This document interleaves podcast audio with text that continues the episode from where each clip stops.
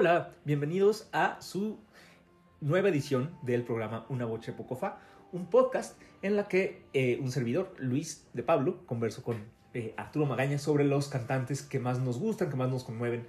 Eh, y bueno, hoy estamos un tanto tristes porque apenas recientemente recibimos la noticia de la muerte de una diva extraordinaria.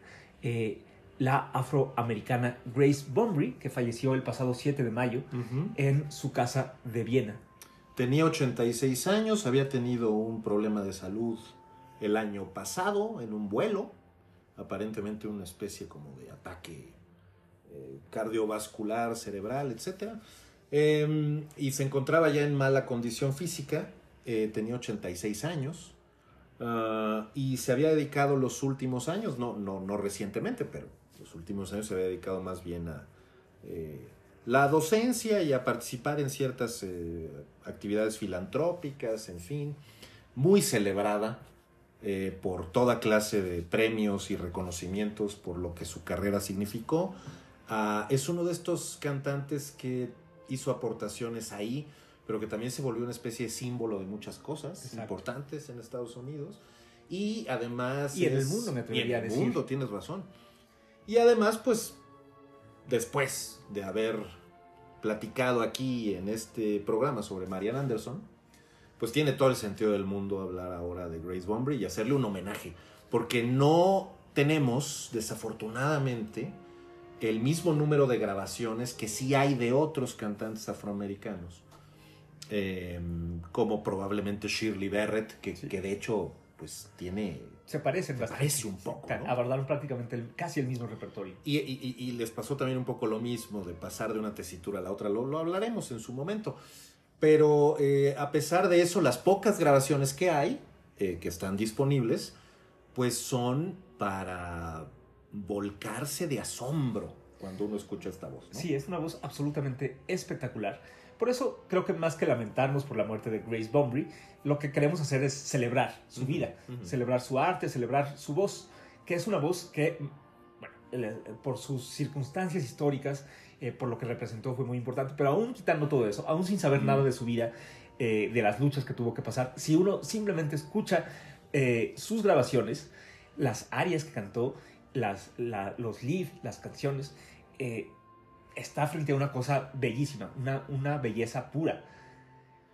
Y bueno, entonces eh, les proponemos dedicar este, esta emisión a la vida y a la voz de Grace Bunbury.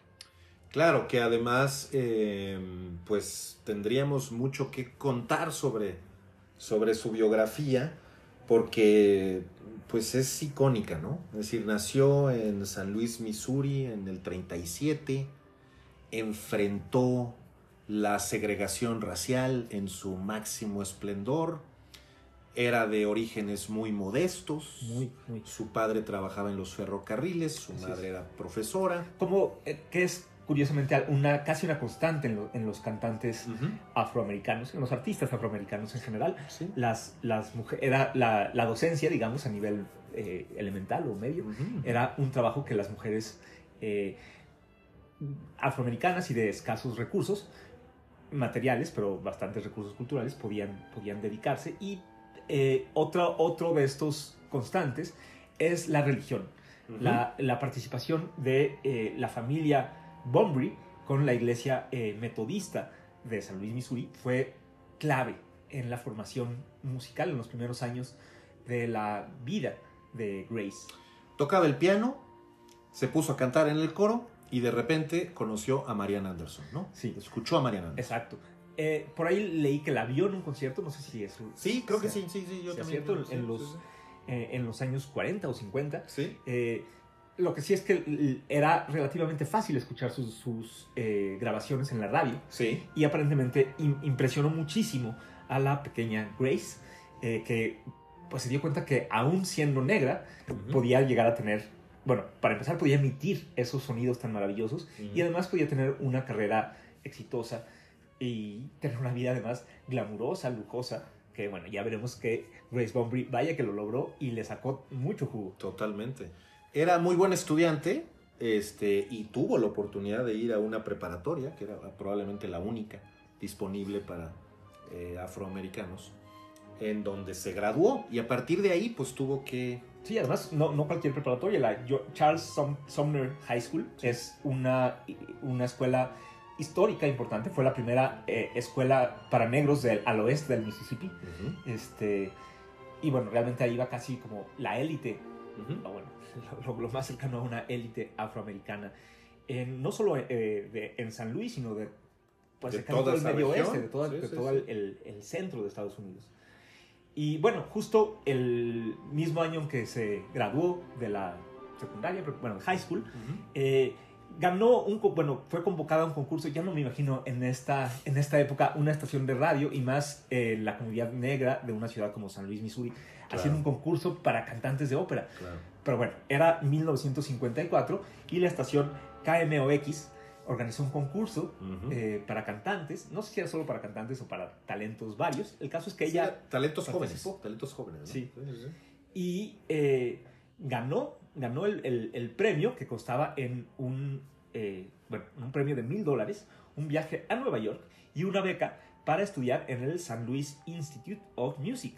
Pero, Pero- hubo un problema, ¿no? Exacto. Que este instituto no aceptaba afroamericanos. Claro, es la época del Jim Crow, de la segregación en el sur de Estados Unidos, todavía Missouri quedaba de ese lado. Y todavía le, le ofrecieron lecciones privadas, una cosa así, Sí. y un trato eh, pues diferenciado, lo cual le pareció humillante, Claro. naturalmente. Pero eh, para desagraviarse, El- el- el- el- la misma estación de radio, que en vez, bueno, como no le pudo dar la, la beca, eh, le, la invitaron o le arreglaron que participara en un programa de televisión que se grababa ahí en Missouri, pero que se transmitía a nivel nacional, Sí. que era el, se llamaba Talent Scouts de Arthur Godfrey. Ajá. Eh, y ahí, en 1954, pues eh, salió esta joven de 17 años o 18, 17, sí. eh, afroamericana, y cantó un, área que impresionó muchísimo, bueno, para empezar a- al propio Godfrey, el conductor del programa, eh, y bueno, me imagino que a, toda la audiencia. El área es Odon Fatale, eh, un, el área grande de la, eh, de la principesa di Eboli, la, digamos, la villana, la antagonista de la ópera Don Carlo de Verdi. Una, un papel que, bueno, en esta época que todavía decían, bueno, las, las negras, pues que canten papeles de negras, ¿no? Que, can- que canten Aida. Esto es como lo contrario, una, eso, una, una princesa, una mujer súper aristocrática, pero la manera en que lo hizo Grace Bunbury le sacó lágrimas a Arthur Godfrey y, a- y, bueno, a nosotros cuando lo escuchamos. Totalmente. Así que vamos a llorar todos juntos. Pues sí, vamos, vamos a, a- a oír Odon Fatale cantada por Grace Bunbury, que es uno de los papeles más importantes de su carrera.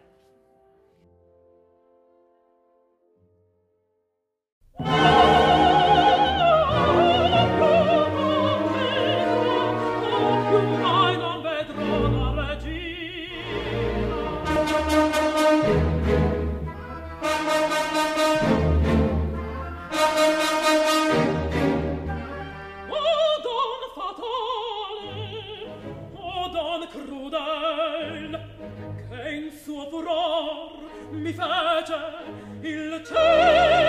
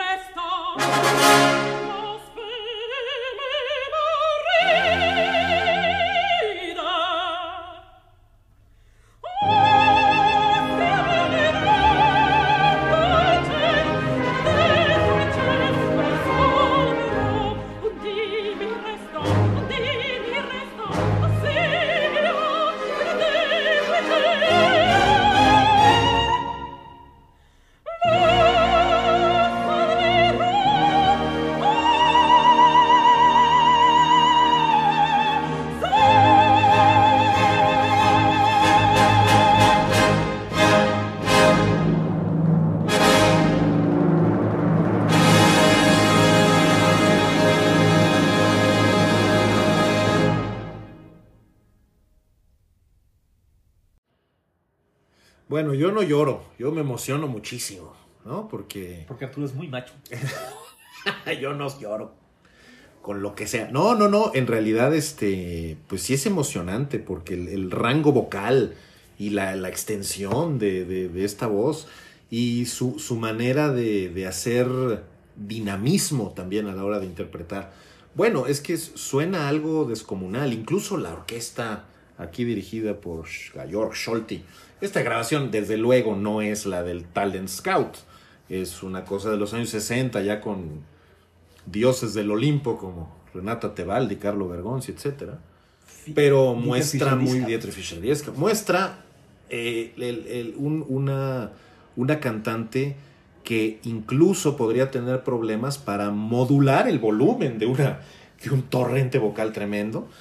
Eso sí, este, un tono muy distintivo, ¿no? O sea, uno escucha eso y sabe que ahí necesariamente se podría confundir con una que otra, ¿no? Como le decíamos Shirley Barrett, que a lo mejor tenía el- un poco la- la- el mismo tono, pero brutal, ¿no? O sea, el, el- el entrenamiento, la buena dicción, la capacidad para... Y el- la capacidad dramática, eso a mí me- impresiona mucho. sí. Y creo que queda muy evidente en esta área, porque es el, la principesa de Eboli.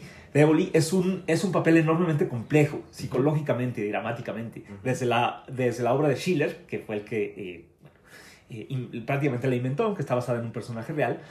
Eh, eh, dije al principio que era la, la villana, pero no es realmente una villana. Un poco igual que Amneris en Aida, es una, uno de estos personajes muy, muy contradictorios, Muy atormentados. muy atormentados. Esta área en particular está llena de culpa. Ha denunciado a la reina, que es medio su amiga, medio su rival.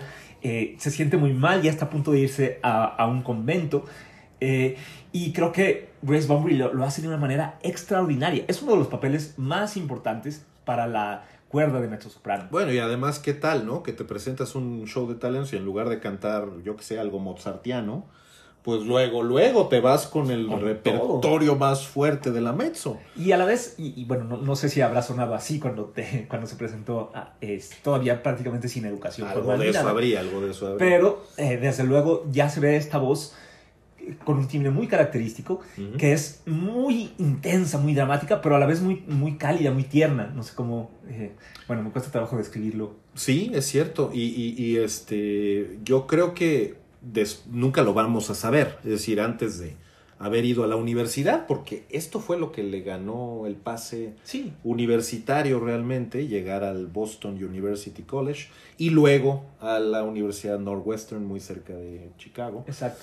En Eh, Evanston, Illinois. en donde además se topó con unos maestros tremendos, que Sí. probablemente, pues ahí sí, ¿no? Era difícil en general por, por, por el origen social y además por, por su circunstancia, pues llegar a un, un nivel de academia como este, ¿no? Sí, en particular tuvo una suerte, un privilegio muy grande, que fue que estaba un poco como profesora visitante, dando eh, clases magistrales, un personaje muy importante que es la soprano eh, dramática alemana, Lotte Lehmann, eh, una, una cantante especializada en, en, en Wagner, en, en roles como Isolda y como la, la Brunhilde. No, la, no el mismo tipo de, eh, de papeles que cantaría Grace Bunbury, pero la oyó, bueno, después Grace, Grace Bunbury diría que eh, su madre le dio el primer aliento y Lotte Lehmann le dio el segundo. O sea, fue como casi como volver a nacer después de que Lotte Lehmann le, le enseñó mucho. Hay, hay algunas fotos de, de esa época con la todavía muy jovencita Grace Bunbury viendo a una, a una mujer ya madura, que es Sí. Lotte Lehmann. Sí. Y bueno, quizá para ilustrar un poquito de esto, podemos oír un pequeño fragmento eh, para escuchar a cómo era la voz de Lotte Lehmann. Sí, claro, es de hecho un, eh, el área central de Tosca, Visidarte, pero en alemán, porque Órale. Lotte Lehmann pues era el del reparto de los años alemanes del Metropolitan, de eso estamos hablando, ya a- eh, en este momento ya era una cantante muy consolidada que pues simplemente se dedicaba a dar clases, pero aquí se nota también ese nivel de poderío vocal, ¿no? Que también tenía Lotte Lehmann. Pues vamos a oírlo. Vamos a escuchar.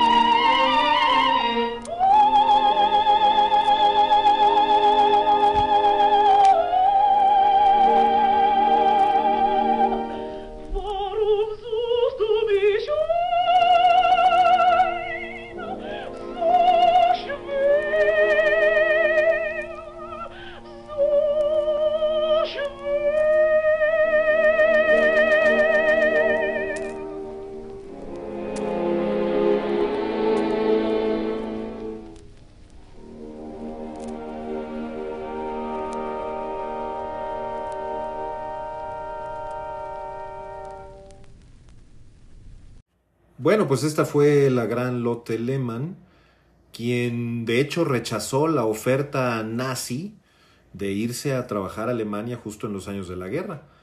Y por lo tanto se quedó en Estados Unidos y murió en Estados Unidos y daba clases, sobre todo a eso se dedicaba. Pero creo que es importante escucharla porque es de estos cantantes que a pesar de tener un gran poderío vocal y un rango enorme, pues son muy estilistas, ¿no? Y, cuidan mucho la elegancia vocal. Y, eso es muy importante para un profesor. Finalmente, Lotte Lehmann también es alguien muy importante en la historia del Lied, la canción de concierto alemana. Y pues ahí Grace Bombury también hizo muchas cosas. Pero lo importante es volver a la historia de que Grace Bombury terminó siendo entrenada por Lotte Lehmann para hacer grandes cosas. Y cómo no las iba a hacer. ¿no? Sí, justo en esa época Lotte Lehmann tenía básicamente su escuela. Era, eh, se llamaba la eh, Music Academy of the West, eh, la Academia de Música del Oeste, y estaba Santa en Santa Bárbara, ¿no? California. Sí, donde murió, sí. Y ahí se llevó, bueno, originalmente Grace Bunbury iba solo a pasar un- como un verano, una estancia de, de verano, pero pues se, se acabó quedando Sí. por, bueno, para quedarse con Lotte Lehmann. Tres años, cuatro, una cosa así, ¿no? Sí, hasta 1958 Ujú. que participó en una cosa que entonces se llamaba Audition of the Air, una, unas audiciones que organizaba la Metropolitan Opera de Nueva York Ujú. para contratar cantantes nuevos. En ese año, bueno, es, después lo organizó una cosa que se llama The Council of the Met, the Met Council. The Met Council, sí. Eh, en ese año en particular la, ganaron dos cantantes, nacidas las dos el mismo año, en el 37, que era Grace Bunbury, y otra afroamericana, la hija de un inmigrante puertorriqueño llamado, llamada Martina Arroyo, eh, que justo tuvieron una carrera bastante paralela. Bueno, ya habíamos visto que nacieron el mismo año y las dos eh, audicionaron en el, el mismo año, ganaron.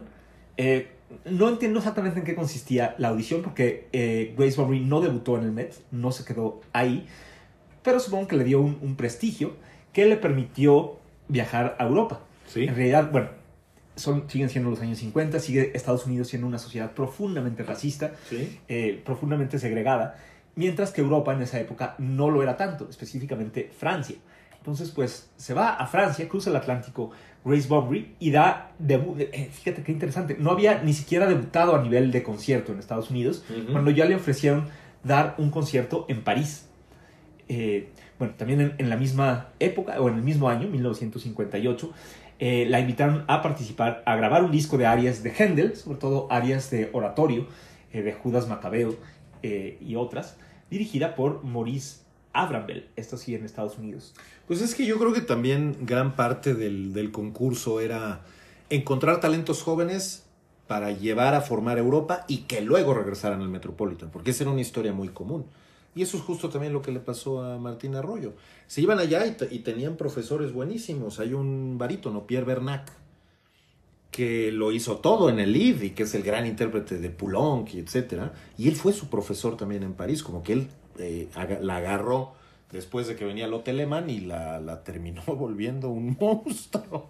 Y, y- y lo mismo le pasó a Martín Arroyo. Supongo que era mejor premio ese Sí, que te a cantar luego luego en Sí. Estados Unidos e, y- e impedir que se siguiera desarrollando una carrera. Además estamos hablando de que eran muy jóvenes las dos, ¿no? Sí. Muy, muy jóvenes.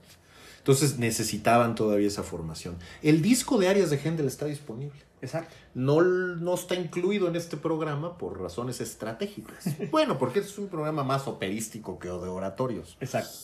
No- Pero refleja eh, muchas cosas que se grabaron en París, el hecho de que ya era Grace Bunbury, pues una gran promesa, ¿no? Sí. Y que como Martín Arroyo, como Leontine Price, etcétera, iban a dominar Verdi por décadas. Es, es muy sorprendente que hay muchas afroamericanas dominando Verdi Sí, en el que- mundo que Verdi ¿no? tenía algo con, con Porque un está tipo de sh- voz que... Porque ya lo dijimos, está Shirley Bird, está Grace Bunbury, está Martín Arroyo, está Leontine Price y you name it, ¿eh? Más todavía. ¡Wow! ¡Qué impresionante! Lo cierto es que a los parisinos les dejó la boca abierta cuando tomó este otro magnífico papel en Aida de Verdi, el correspondiente a la mezzo, que es Amneris, y que es un poco sí, como la princesa Éboli, ¿no? Que se queda atrapada en un eh, dueto amoroso que no la incluye Exacto. y que eso la pone mal, ¿no? Es la rival, la celosa, pero no, la, no una mala demoníaca. No, no, no, no Una es mala muy persona. enamorada, muy apasionada, Sí, muy privilegiada. Mm. Tanto en el caso de Eboli como, como de Amneris se parecen mucho los dos personajes. sí. Y además, eh, papeles que no se esperaba que se les dieran a cantantes afroamericanos porque justo son, son princesas. ¿no? Y, y- y mucho menos tan jóvenes. Mucho eso menos tan eso es algo sí, que se hace ahora, ¿no? Este, las, las mezzos jóvenes cantan sin ningún problema estos papeles.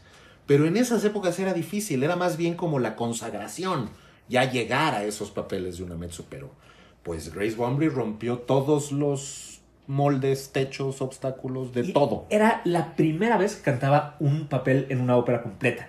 Y fue nada menos que en el Palais Garnier, en la Ópera de París, cantando el papel de Amneris. Eso es increíble. Sí, ¿no? totalmente. Una que nunca, había, nunca se había subido a un, un escenario operístico, debuta así.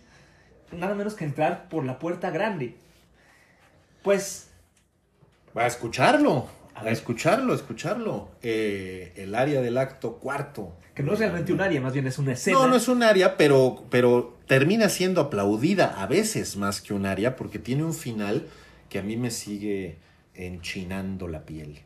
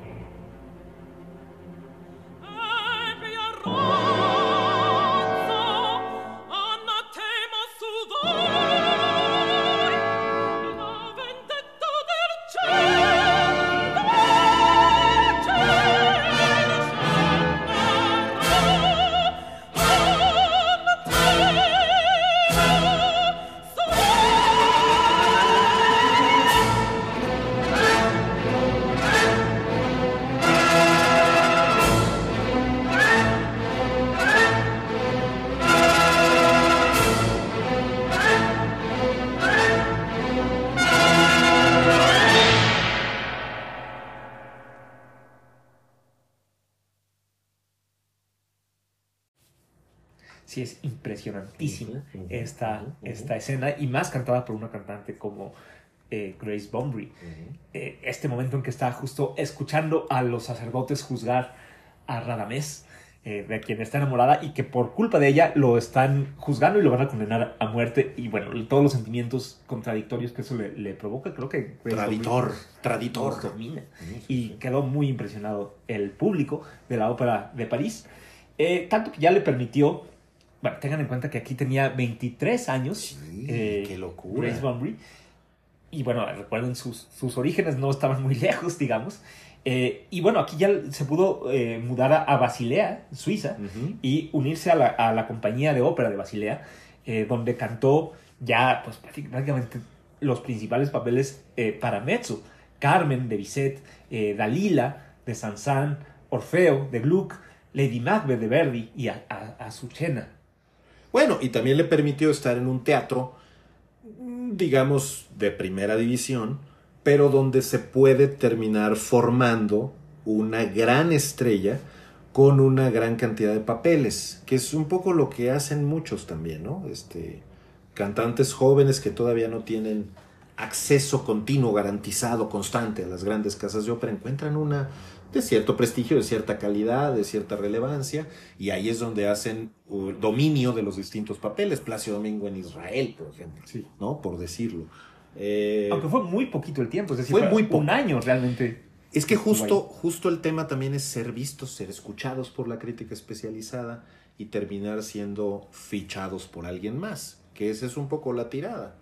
Bueno, pues a ella le pasó en tiempo récord y qué, qué manera de cómo le pasó, ¿no? O Sí, sea, porque qui- quien la, quien la fichó fue nada menos que eh, Wieland Wagner, el nieto. El, nieto de Richard Wagner, Así que era en ese es. momento director del Festival de Bayreuth, este gran festival dedicado a, a la obra de Wagner. Un festival que tradicionalmente había sido el, el templo ¿no? de las obras de Wagner, que se representaban como casi como las hubiera querido el, el maestro.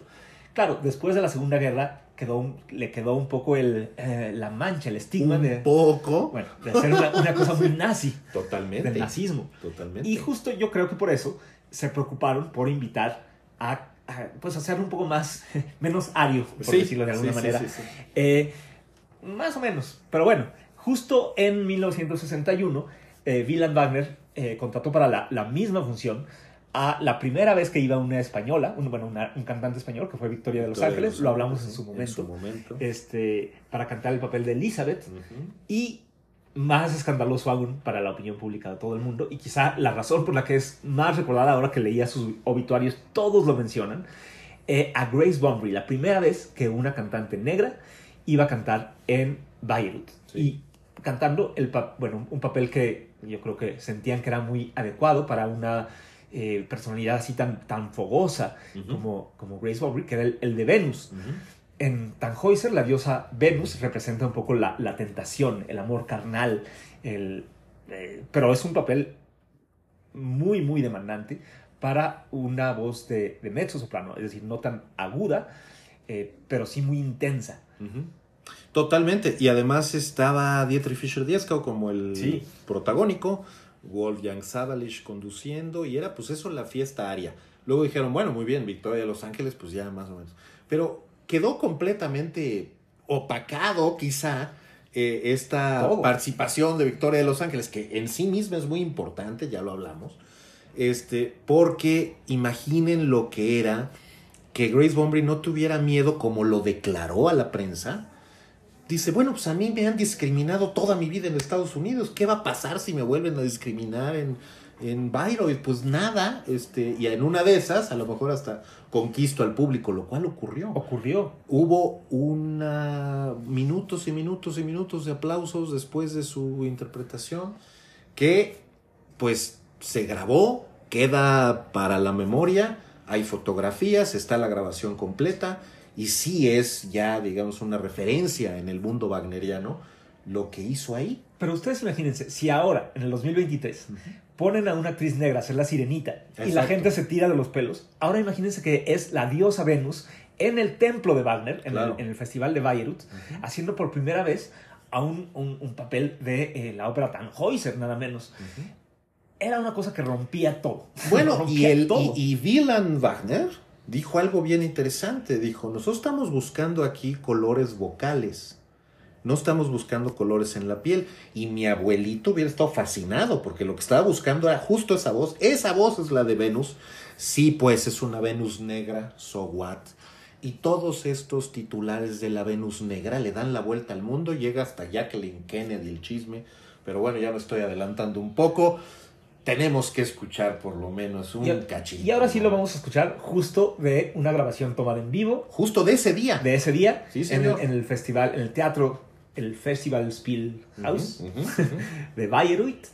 Eh, bueno, vamos a escuchar a Grace Bunbury cantando Venus.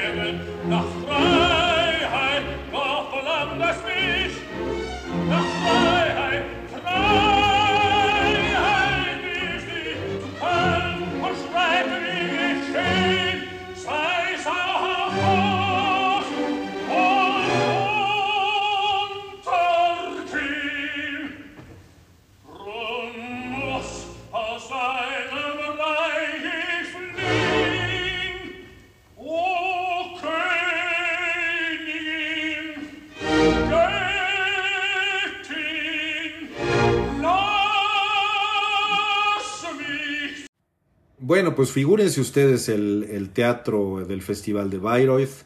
Es un teatro muy viejuno que no se ha remodelado en muchísimos años. Nu- nunca se ha remodelado nunca. Nada más es pocos mantenimientos. Todo es mucha madera. Siempre hay el peligro de que se incendie porque la idea es entrar ahí y tomar una misa wagneriana. Eso, así va la gente a Bayreuth. Un festival Eh, sacro. Un festival sacro. Yo no sé si todavía estoy listo para eso. Y desde luego no lo estoy porque no puedo pagar esos boletos por invitación, además de. Pero bueno, ya, ya nos tocará en algún momento. Lo cierto es que fueron 42 salidas a escena de Grace Bombry a eh, agradecer los aplausos que se extendieron por más de media hora. Imagínate eso. Entonces, pues cualquier cosa que se pudiera lograr con este papel en otro teatro no era importante. Porque aquí ya déjense ustedes el tema racial o lo que sea. Es la eh, capacidad de encarnar un papel muy complicado y de entrar, digamos, en, una germanidad que pues, desde luego, desde San Luis, Missouri, debe ser dif- difícil. Bueno, pues estaban fascinados y haya sido por razones políticas o lo que sea, ella triunfó con esto y eh, se abrió a partir de ahí el Festival de Bayreuth. Ya después ya no fue novedad que cantara Aunque fíjate gente de otras. justo le, le preguntaron eh, mucho más tarde en Mm. su vida a, a Grace Bumbry eh, cómo veía la discriminación. Mm. Si le- que ella creía que a- ahora, ya hacia, hacia el año 2000, era distinto para los cantantes afroamericanos. Y ella dijo, pues no se ha avanzado tanto como, como yo quisiera, como, como debiera. Porque pues yo sigo siendo la única Venus negra Ya. hasta donde yo he visto, dijo ella, a nadie más le han dado ese papel ni le han dado ese título. Y eso no es casualidad. Ya. Este, ella muy humildemente dijo, no es porque yo sea tan extraordinaria, es porque siguen sin darle desde 1961 eh, un lugar tan importante a una cantante afroamericana. Sí puede ser, pero por ejemplo, eh, hubo cantantes afroamericanos después de ella en Quizá no en ese papel pero Ajá. estuvo Jesse Norman haciendo Sí. funciones por todo lo alto. Sí, y claro. todo, ¿no? Entonces, bueno, eh, hoy día, ya por ejemplo, pues Bayreuth ya, desde luego no representa ninguna restricción de ningún tipo por lo racial. En todo caso, eh, pues estos eh, recortes de prensa en alemán llegaron a las manos de la Casa Blanca, que supongo que se los habrá traducido a Jacqueline Kennedy. No, bueno, además no solo fueron en alemán, todo el mundo dijo, eh, Todo el en mundo Bayreuth cantó la, la Venus negra, fue la, la- Totalmente. la frase que, Totalmente. dio la vuelta al mundo y, y justo la invitaron. Eh, bueno, la, la Casa Blanca en tiempos de los Kennedy, Pues sí. Camelot le decían en, en algún momento. Exacto. Era, una, eh, era casi como el Carnegie Hall, ¿no? Como una, un Ujú. lugar de conciertos que traían a Sí. eh, Pau Casal y a, Sí. bueno, toda, a toda clase de, de- de músicos. Y bueno, fue justo Grace Bumbry, cantó ahí en la Casa Blanca, invitada por lo- los Kennedy. También, bueno, hizo una gira por, por Estados Unidos. Ujú. Eh, debutó en el Carnegie Hall, justamente. Ujú. Eh, cantó en una grabación del musical Carmen Jones, con, que es, con música de, de Bizet, de la ópera de Bizet, pero con eh, una letra de Oscar Hammerstein. Sí, que estuvo en Broadway que muchísimos en años. Broadway. Ella creo que no cantó en Broadway, pero sí en la grabación de, de disco. Eh, volvió a, a San Luis, ya convertida en una, en una diva. Eh, bueno, fue, fue un éxito total en este año de, de 1962 para Grace Bumbry.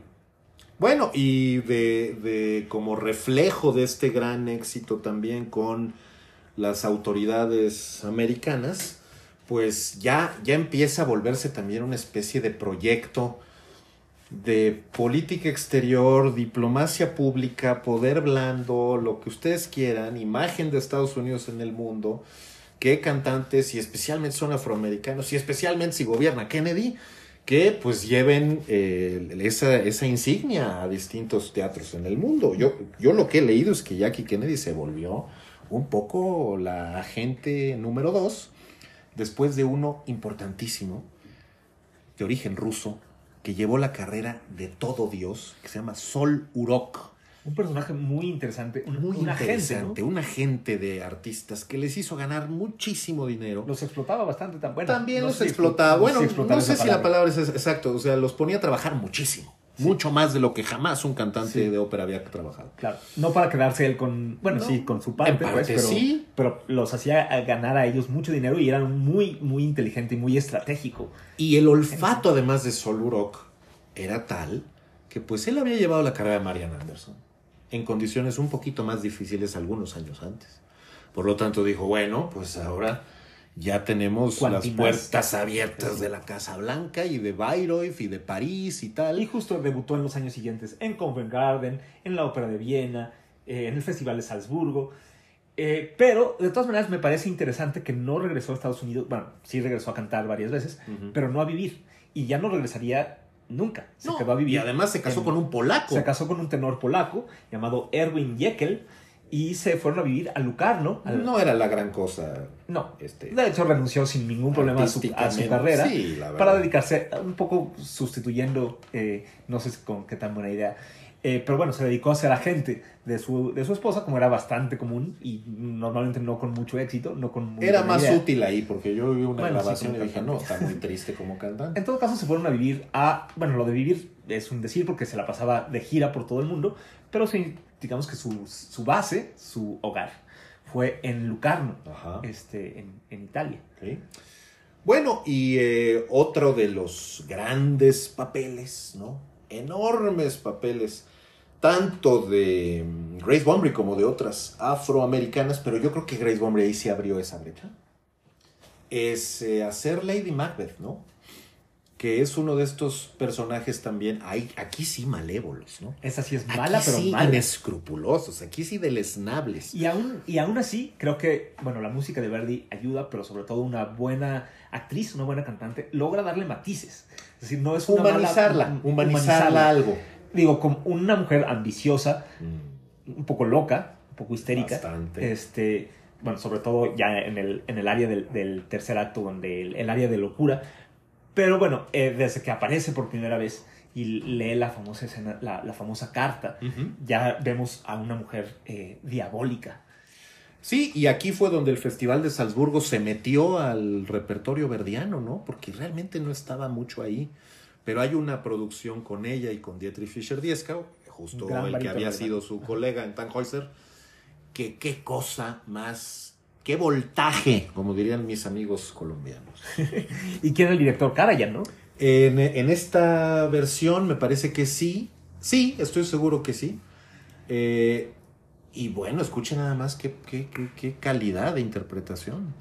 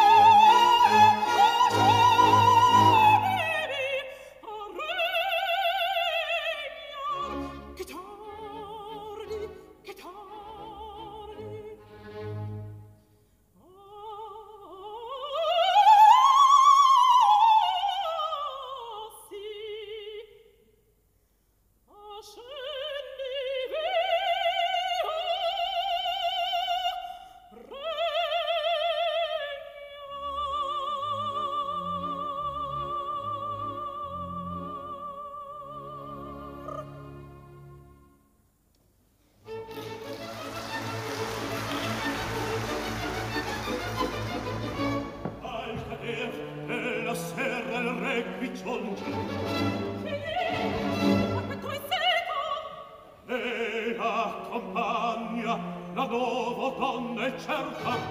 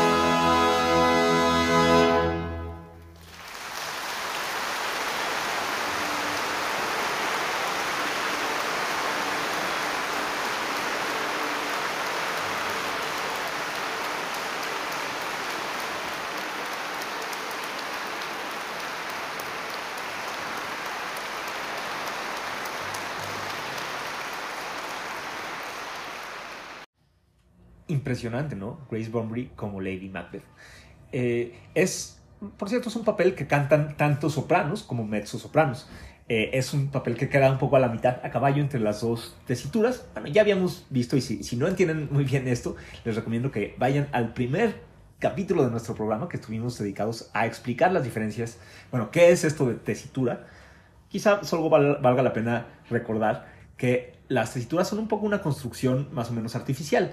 Y creo que el, caso de Grace Bunbury lo demuestra bastante claro porque abordó eh, con bastante comodidad roles, papeles que están compuestos para sopranos y para mezzosopranos.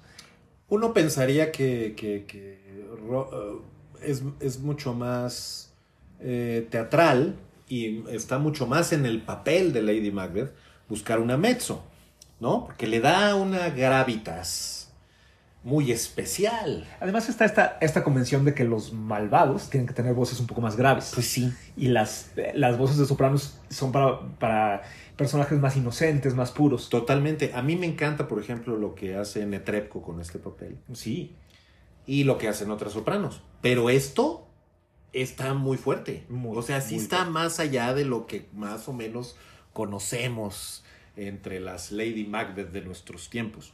Pero bueno, así como hizo esto, que, que como dice Luis, pues no, no está perfectamente clasificado si es un rol para mezzo o para soprano, pues ella sí tenía como que la intención de buscar otros repertorios. A veces las voces son tan, tan ágiles, tan capaces de ir hacia arriba y hacia abajo, que las tesituras le quedan chicas, ¿no? Y es un poco lo que le pasa también a, Grace Bunbury, que eh, después de Salzburgo, pues también eh, en Salzburgo, quiero decir, también hace otro gran papel de mezzo, que es el de Carmen. Sí. Y también rompe ahí un molde, ¿no? Sí, la verdad, la, varios. la- la Carmen de Grace Bombay es una cosa impresionante. Y bueno, además, la, la producción en la que, le la que la cantó, creo que con la... eh, que fue... eh, esa sí, perdón, la, la de Macbeth no era dirigida por, por no, Karajan. era Savalish, igual que la de Tannhäuser. Pero la de Karajan sí está eh, aquí con Carmen, ¿no? Sí, es John Vickers, exacto. es Grace Bumbry, es el Festival Salzburgo y es Karajan. Que, por cierto, eh, quizá la hayan visto en, en una película que, que grabaron de Carmen, dirigida, vamos, no solo la orquesta dirigida por Karajan, sino la, la película misma, ¿no? La, eh, el director de la película es el propio Karajan. ¿Sí? Este, y ahí podemos ver a Grace Bumbry, no solo escucharla cantar, sino verla actuar en un papel que creo que le queda muy bien a su temperamento, y intenso, fogoso, pero también coqueto, ¿no? Juguetón, dulce. Sí, en cierta medida tiene momentos, ella también lo cuenta después, eh, que tanto Carmen como Salomé son papeles así en donde ella pues, pues baila, ¿no? Y, y que se vendían muchos, este, miralejos. Porque le gustaba ponerse cosas así, unas joyas bonitas o no sé qué. Y además ella tenía un baile muy sensual y tal. Eh, bueno, cosas para ver, ¿no? Porque La estamos Venus hablando de los sigue siendo. 60 y, Sí. y era un momento también interesante en ese Sí, sentido. que luego uno ve las fotos con estos peinados con muchísimo crepé ¿Eh? a- hacia arriba, casi de Marge Simpson. Sí, Pero eh, no sé. Pero bueno, en su momento les parecía una cosa súper sexy, súper escandalosa. Sí, súper bueno, le quedaba. Además, pornográfico. tenía una, una cara muy bonita, ¿no? Muy bonita. Muy dulce. Sí, Eh, comparada, por ejemplo, con Leontine Price o con Cheryl, Cheryl, eh, Shirley Barrett, que tenían, bueno, también eran guapas, pero en un sentido más fuerte. Ahora, más- bonita, pero no, eh, digamos, no cándida. No. O sea, sí podía ser muy buena fan fatal, creo Sí, yo. pero sobre todo un tipo de fan fatal que a mí me gusta particularmente, que es cuando muestran este lado casi infantil. Correcto, Coqueto, correcto. travieso, pícaro. Correcto. No como una, una, una eh, eh, devora hombres que tiene todo controlado, sino que es con esta cosita más Sí, sí, sí, sensual, sí, sí, sí, que sí, creo sí. que es, bueno, eh, eh, como Bizet pensó el papel de Carmen. A ti te gusta y a John Vickers, porque John Vickers se vuelve loco también con esto. ¿Y, y quién no? ¿Y quién no? Eh, ¿Por qué no eh, escuchamos una, es, bueno, la escena de las seguidillas? claro, Justo eh, se escucha poco, pero la voz del, del tenor es John Vickers. exacto. Y aquí hay baile involucrado. Aquí hay baile y sedu- seducción y bueno, vamos a, a oírlo y vean si no.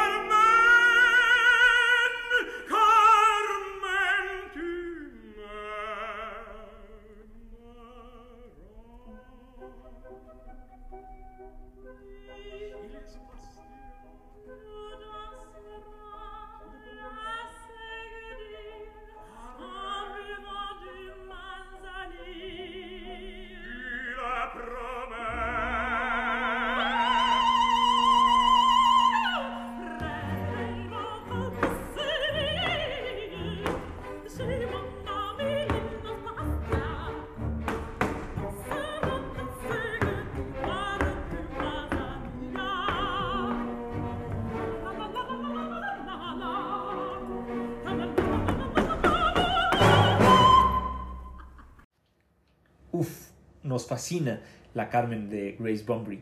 Eh, Tiene tumbao. Grace Bumbry tiene tumbao. le zumba el mambo. Y le zumba el mango.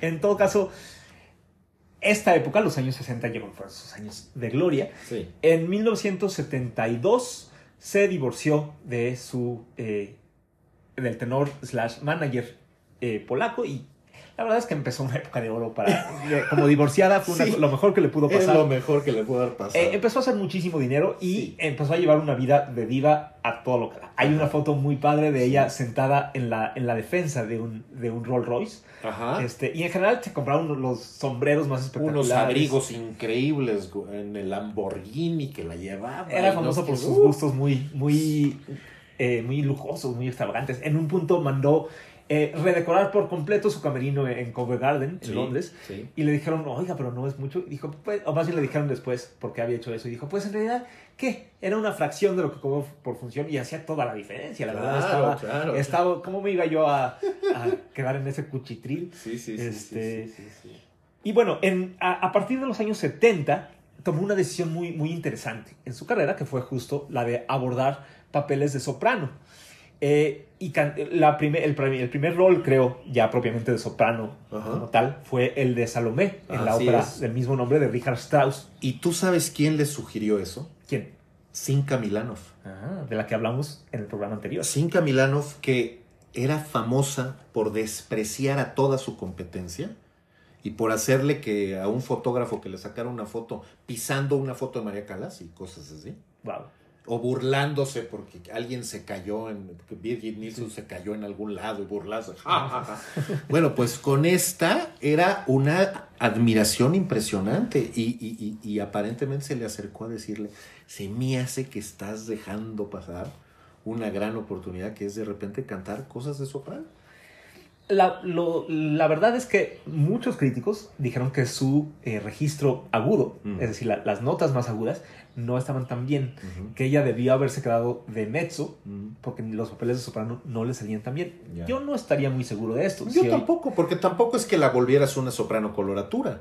No. Es decir, la idea era ir a los papeles dramáticos de la soprano. Claro, y le venían muy los- naturales. Los, papeles dramáticos más, más importantes, ¿no? Sí. Tosca, Aida, Sí. Norma incluso. Norma que es como el Everest de las sopranos. Un- en unas funciones muy famosas en Covent Garden alternó los dos, lo- las dos eh, protagonistas de la ópera, Adalgisa y Eso Norma. sí se me hace que es inédito. ¿eh? No en la misma función, pero sí en la misma producción. Eso debe ser inédito. con nada menos que con Montserrat Caballé cantando Norma, ella era la. Ujú. Con no fue, no fue la Caballé la sino ¿Hizo eso con. Aida alguna vez? Creo que no, pero, pero hubiera podido. Hubiera podido. Amneris y, Sí, y Aida Y Aida. en la misma producción. porque Bueno, y también hizo dos. La Forza del Destino Sí. de una manera extraordinaria. Hizo Il Trovatore.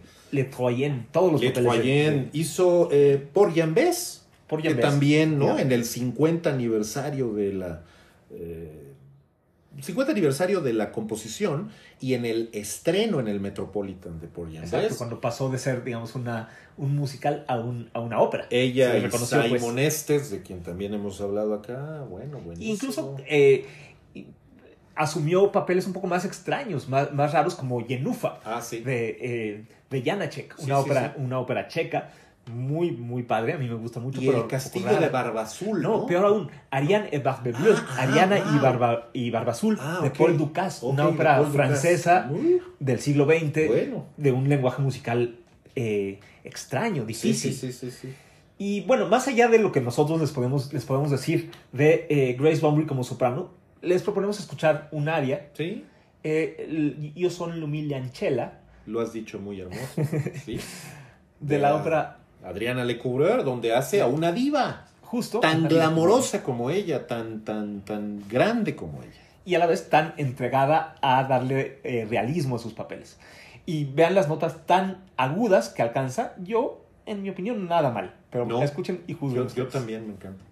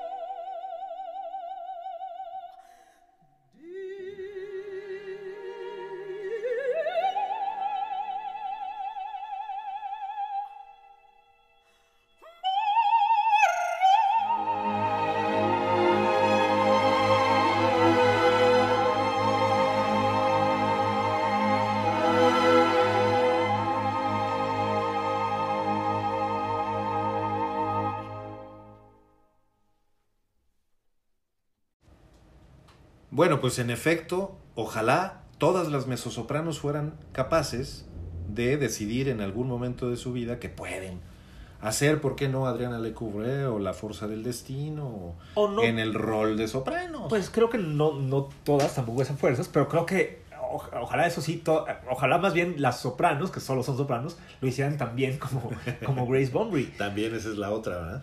Bueno, en todo caso, pues ella es justo decir que no es que haya terminado su carrera operística solo cantando roles de soprano, No. sino que alternaba, ¿no? Y entonces en algún momento también viajaba hacia Abigail de Nabucco y regresaba probablemente a eh, Salomé de Strauss y luego iba a hacer eh, La Africana y cosas del repertorio francés, que también hizo ahí muchísimas cosas interesantes.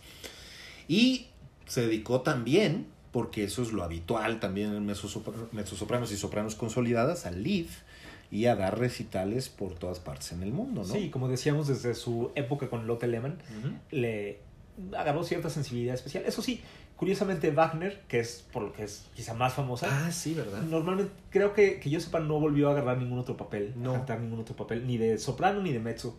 Eh, wagneriano. Más bien Verdi fue su fuerte, aunque, insisto, sí, como decía Arturo, eh, cantó mucho repertorio francés, italiano, de, checo incluso. eh, Sí, americano. lo último al parecer es como, como muchas cantantes, ¿no? Que terminan ya muy mayores, eh, queriendo despedirse de los escenarios, haciendo la condesa de la dama de picas de Tchaikovsky, que es el Sí. caso aquí también, ¿no? Es un, es un papel muy bonito que justo requiere la voz de alguien que ya no tiene voz. Exacto. De una voz que se oiga vieja.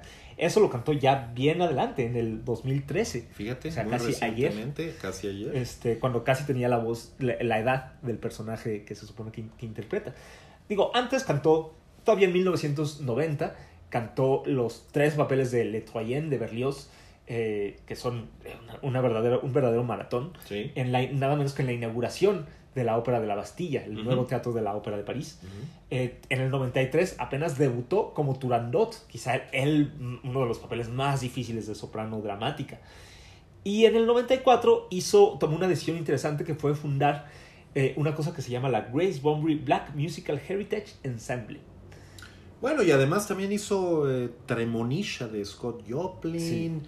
Parece que él no es de sus preferidas, ni esa ni Porgy and Bess. Eh, bueno, obviamente, ¿no? Pues porque, ¿Por qué tendría que ser? porque eh, digamos, eh, el, el tema este de, de que las racializar papeles de estas interpretaciones, ¿no? Y que el del, del americana y ese tipo de cosas. Pero sí siguió cantando. Lo que sí cantó también es eh, papeles de Strauss, Sí. ¿no? Eh, Clitemnestra todavía en el 97. Ajá, Creo que fue, con ese pretendía ya despedirse. Ajá. Luego sí usó, sí cantó eh, ya en, en el siglo XXI, la, eh, como decíamos, la, bueno, la vieja dama de la opereta, digamos, de la comedia Sí. musical Candide de Sí, sí, Leonard sí. Bernstein. Eso en Berlín. Y, la última operetas de Strauss también. también. ¿eh? Operetas de Sí. Strauss. Eh, por cierto, en el 2002, a principios de este siglo, eh, dejó Lucarno y se mudó a Salzburgo para estar más metida en el, en el festival, en la vida musical y cultural de esa ciudad. Con, eh, ya no se volvió a casar, pero sí con un novio, con una pareja que tuvo, un hombre llamado Jack Lunzer, un eh, inglés-belga Ujú. eh, dedicado a la, eh, al, al comercio de diamantes, justo que había empezado con los eh, de Beer y estas cosas. Un hombre muy, muy rico, Sí. que bueno, murió hace poco, antes, Mm. antes que ella. Y bueno, se fueron a vivir a, a Salzburgo, los dos ya bastante mayores. Mm. eh, y finalmente murió en Viena, Sí. eh, eh, antier.